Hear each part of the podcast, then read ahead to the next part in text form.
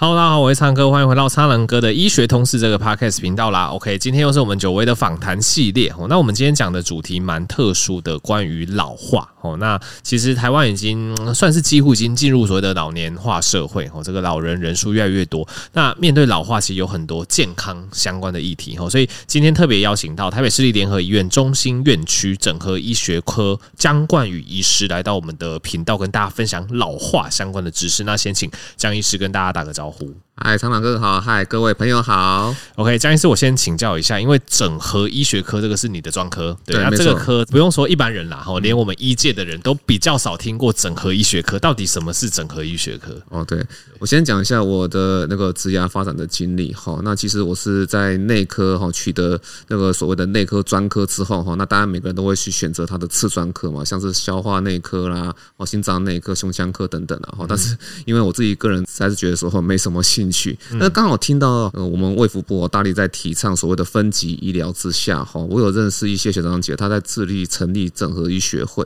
哦。那我后来去了解一下，决定要选择这个专科了哈。那他这个科其实是这样子，在国外哈，我想苍蓝鸽应该也知道，就是说国外没有健保，或者说他们的健保制度之下，仍然有可能说你就医的情况之下哈，你可能会卖掉一栋一栋房子。可他们人口也老了嘛，哈，所以说好像欧美哈，他们就会发展出说哈，这些老人家，那他们会有一些医师哈，他们是专门。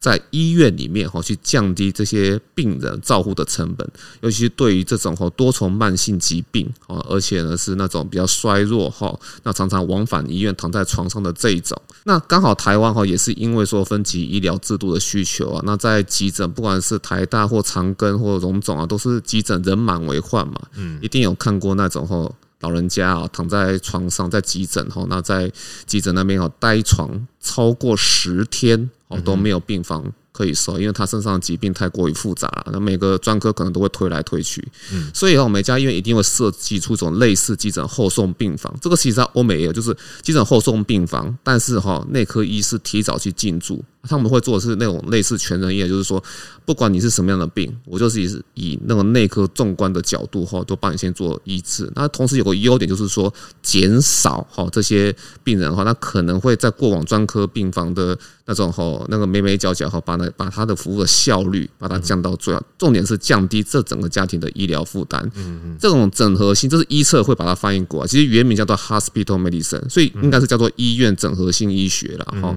那到我们台湾就被。简称为整合医学，它是这样子来的，所以英文是 hospital medicine。哦，了解。那那我可以用我的观点稍微理解一下，你看这样子对不对？因为像怎么讲？因为我们台湾健保就医方便嘛，对，所以像像我现在在基层诊所，那当然也是有很多慢性病，然后他会变成说他看非常多科的医生，没错，他去胸腔科拿了一堆药，心脏科又拿了一堆药，肾脏科又拿了一堆药，所以他可能要看了好几个医生，然后他可能多多少少哎拿了一堆药，然后这些药可能。又会有一些相同，比如说重复，没错，或者是会造成诶，总之这个医生开的，另外一个医生如果没有特别去看，前一个医生开什么，可能就会有一些重复的。那是不是像类似这种整合医疗，就变成说用一个全人纵观的角度，那尽可能去怎么讲整合起来，然后用最低呃怎么讲，也不能说。最低成本应该说最符合病人身体健康的方式去，比如说降低药物的一些负担啊，然后去帮助他挑选最适合的药物，这样没有错。蟑螂哥完全抓到重点了哈。那必须要讲，就是说，其实我们就是专门在收这样子的一个病人哈。那急诊会帮忙去做筛选，有些病人哈，可能是经济弱势，可能在之前发现说是胡乱就医，今天台大，明天长庚，然后后天不知道到什么医院去哈。是那或者说他是多重慢性疾病，可是哦，他真的是太。分散，这个病在这个医院，那个病在那个医院。对哦，那其实这是有胃腹部计划的哦。好，就是在我们病房这边收住院之后，哈，我们这边的各管事会将他收案，嗯，哦，然后帮他去安排之后的就医的计划。哎，这是怎么回事？就是说我在住院的过程中，发现这个病人之前哈，他的用药哈其实是很凌乱的，就医是很凌乱的。所以说，主治医师就是帮忙把这个这时候的治疗哈，当然说有些是医病之间的那个期待的问题，这个沟通是把它做好嘛，哈，那包含说家庭的一些会议，那药物当然也是要需要做到一定的整合，但不是说只有在我们这边住完就没有事情呢。哦，当然都以前就是会觉得说出院了干我这是什么事，那但是不对的，现在回去还要追踪啊，对对对，还要追踪，对，就是这个，所以各管师将这些病人收案之后，会做出院准备服务之后呢。我们是有接所谓的转衔计划，这是分级医疗里面最重要的一环。嗯，就是我们这个病人要出院的时候，我们会联系愿意合作的基层医师。比方说，这个病人住在 A 社区，我们会去找 A 社区的基层医师，说：“哎，这个病人哦，以后他要拿药，那他所有的慢性处方签在你这边拿，好不好？”哦，一般功能好的病人是这样。那当然，就如果有些躺床的，比方说要去机构这一种，哦，或者说可能是独居老人，可能要有些社工的，所有那些长照二点零的计划来帮忙，那这些我们都要出院帮他准备好。那我们的指标是什么？是指说这个病人尽量不要在一个月之内又继续往返急诊。哦，了解，这是一个很重要的指标啊。在住院内指标就是说，这个病人尽量，我们跟内科比较起来的话，尽量能够看看能不能在这个整合医学科的一个思考模式之下，哈，把他住院天数缩到最短。哦，OK。而且其实我刚才还想到一个点，就是有时候一个病人他在不同科别追踪，这些科的医生他们意见对于同一件事情意见还不一样。哦，对，A 医生说，哎，这个药可以用，B 医生说你不要用这个药，然后病人就问号，就是我到底，所以就真的很需要一个整合的一个角色进来，就特别针对这些老人家。这样子，对，那我我这边就是也请教一下江医师啊，因为这开始准备进入到我们今天这个老化的一个正题，因为其实台湾人口现在越来越老化，那因为老化本身会有一些器官功能的受损，我们会觉得是老化，但是某些状况下，它其实是疾病的表现。对，譬如说我我我自己常常被问的例子就是说啊，我们常会说什么老换爹，哎，好像有人长那个年纪长了之后，他的个性就变了。那到底他这个个性变是他真的老了就这样子，哎，还是他其实是这个阿兹海默哦，这个失智的前兆，到底是病了还是老了？哦，这其实是很多家中有长辈他们在照顾起来的他们一个很大的一个疑虑，这样子。那我首先先请教蒋医师，当我们遇到哎自己的家人哦，真的有这种哎，好像有一些比较虚弱，或者是有一些神志一些状况改变的时候，我们要怎么判断说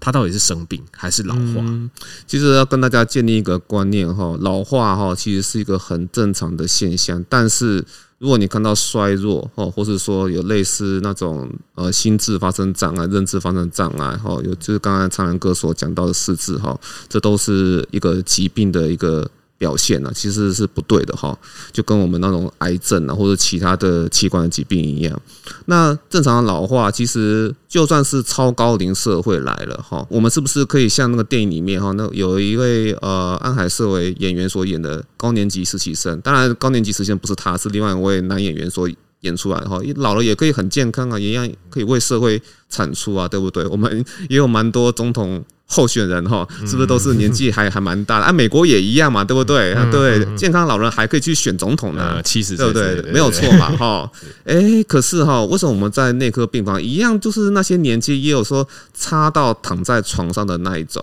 啊，就是所谓的肌少症啊，哦，然后或动不动就咳痰能力就丧失，咳不出第一口痰，然后就吸入性肺炎住到医院来了，哦，对不对？哈，那那种其实都是所谓的。Frailty 好，衰弱症好，就是很脆弱，风吹草动就需要医疗的支持。哦，那躺在家也成为全家的经济负担。啊，另外一种就是说，刚才苍蓝鸽有提到说，诶，这个人他不是以前的他了，性情大变，或者是说，哈，诶，奇怪，他是个大企业家，诶，怎么人家诈骗简讯一来，他全部都上当啊？嗯嗯，哦，或者是诶，他开车出去哈。哎，好像这车子开回来之后，好像很多的擦撞。哎，他以前不会这样子。哎，哎，他变了。嗯，其实这个时候家人都要警觉，其实 something wrong。所以我是我应该可以这样理解，就是当这个人的表现，他可能在短时间内。急剧的出现变化，没错，对，因为理论上老化，我们可以预期它假设肌肉量变少或者怎么样，它应该也是一个比较缓慢的速度，没错。但是今天我假设可能三到六个月内，我们觉得说，哎，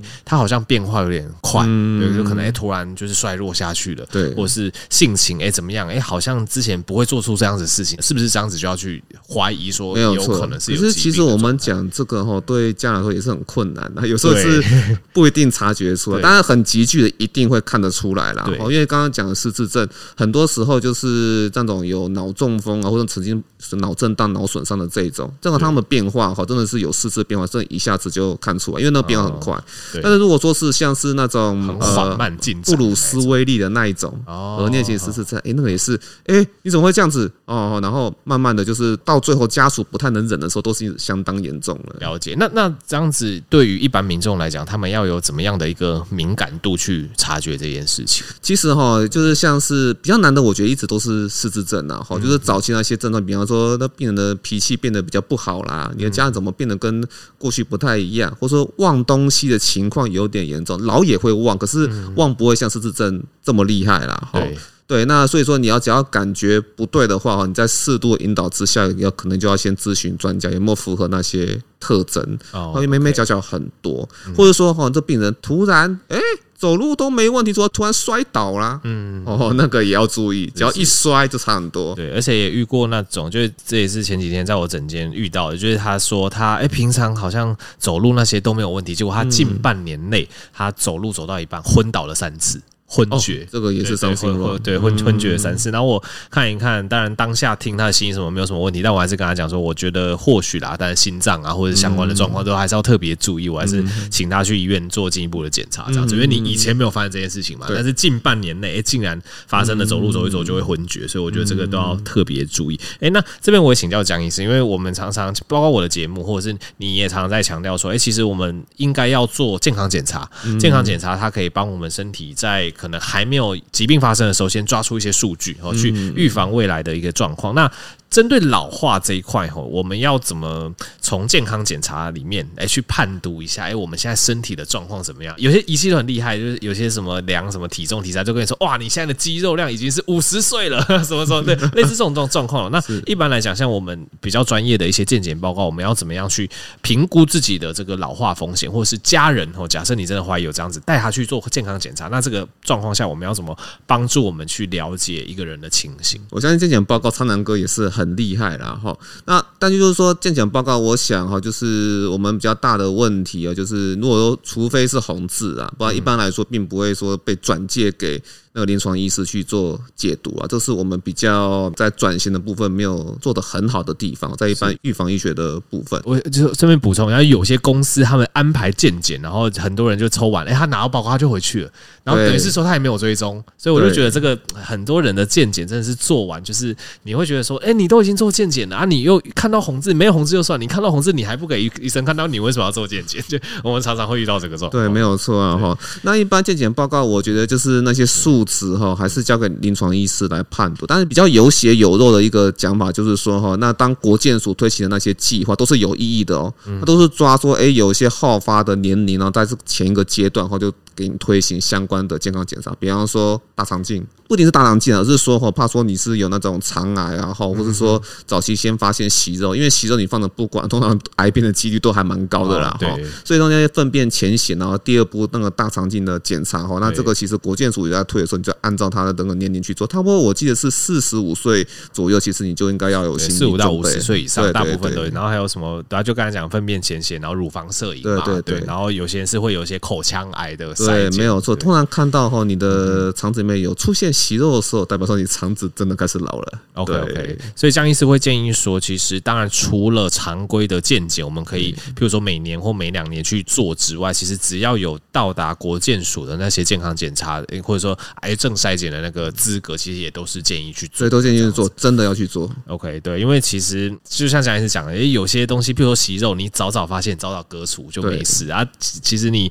大肠的息肉放在那边，它可能之后就开始癌病变啊，还是怎么样？对，没有错，没有错。OK，那既然这个江医师处理那么多老年化或者是就是老人相关的疾患，那我们现在有一个迷思，很多人产品或者是保健食品，他都跟你说就是抗老、抗老。对，那你以你的观点来讲，到底我们做什么事情真的可以帮助我们抗衰老，然后去达到不管是延年益寿，或者是我觉得现在的人追求是说，你年纪大的时候，你还是要有一定的生活品质。现在很多人年纪越活越长，但是八九十岁之后都坐轮椅或者躺床，这也不是大家想要的生活方式。那到底我们从年轻时候开始，有没有什么事情也可以去延缓我们的老化，或者是帮助我们抗老这样子？其实我是觉得哈，我觉得一切都决定在代谢啦。嗯，哦啊，代谢其实不是说只有说吃的而已，但就是说你的运动的消耗，我觉得还蛮重要。消耗是很重要的啦，消耗要尽量维持在哈，能够把你整个一天的那个热量哈。那维持在一个恒定的状态。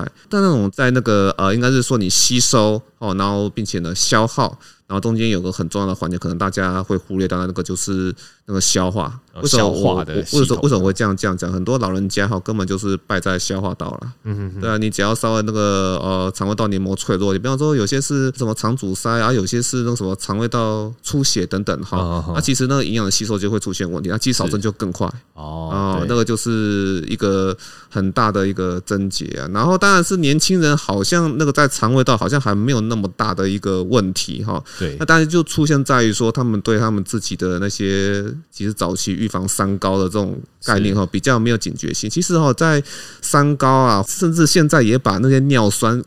纳进来一起看哈。对对对，其实，在 WHO 他们看到是说，很多那个全球的年轻人都有提早这些慢性病提早报道的一个趋势啊。那年轻人呢，就是可能我不知道是不是因为工业化的关系，就早期的那些高血压啦、高血糖、高血脂哦，都会提早来报道，甚至有遗传的话，那可能高尿酸也会提早来报道这样子。是是，而且应该是说，如果三高或者是尿酸，像我自己本身，就这我们在影片也会聊，大家可以去锁定一下影片。我在影片也会提到说，其实我以前尿酸是高的。那其实不管是你三高。高尿酸其实很多都会去影响心血管，或者是你全身血管的健康都会受到影响。那血管受到影响，其实是等于是全身的器官系统都会受到影响，包括肠道的这个健康度。对，所以其实你会发现说，哎，可能比如说你三高控制好，这些没有这些慢性疾病的人，他可能他老年之后发现，不管是艾斯艾兹海默，我觉得脑袋的一个状况、消化系统的状况、心脏器官，哎，可能都比较稳定。对，但是反过来讲，如果你这些都没有控制，你可能脑那个老的时候就跟江医师讲了一样，这个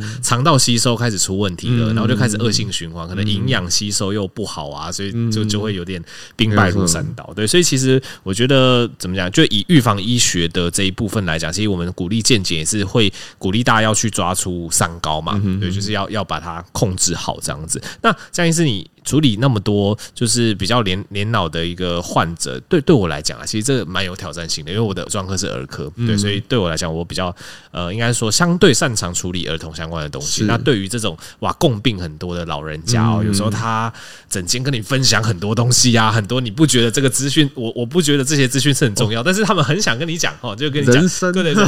我跟你说，我三就问他说，哎，今天什么不舒服啊？就说我三十年前我怎样怎样怎样，对，然后你可能就哇花很多很多。多时间，然后他可能又会说啊，他看了 A 医生，看了 B 医生，怎样怎样怎样。那呃，究竟以一个医生的角度来讲，你会觉得说患者怎么样可以提供医生最适切的资讯，然后帮助医生做决定，准备哪些资讯给你，对你其实最有帮助。对对对，这个其实就是内科医师一定会遇到的问题，然后抓重点，对，就是抓抓重点，没有错啦。然后人生像一本传记哈，他是我们先处理他。最急的问题哈，那这个病人就是最近在喊那个什么巴氏量表嘛哈，其实背后意义就是说哈，这个衰弱的评估啊，他有没有到达那个衰弱哈，需要我们赶快要及时停止他继续快速衰弱的可能。好像老人医学科那边哈，就是有所谓的那个老人周全评估嘛哈，就是就把这个老人系统性看一下，就是说这些重点评估里面有没有哪些器官是在衰退特别快？不对的，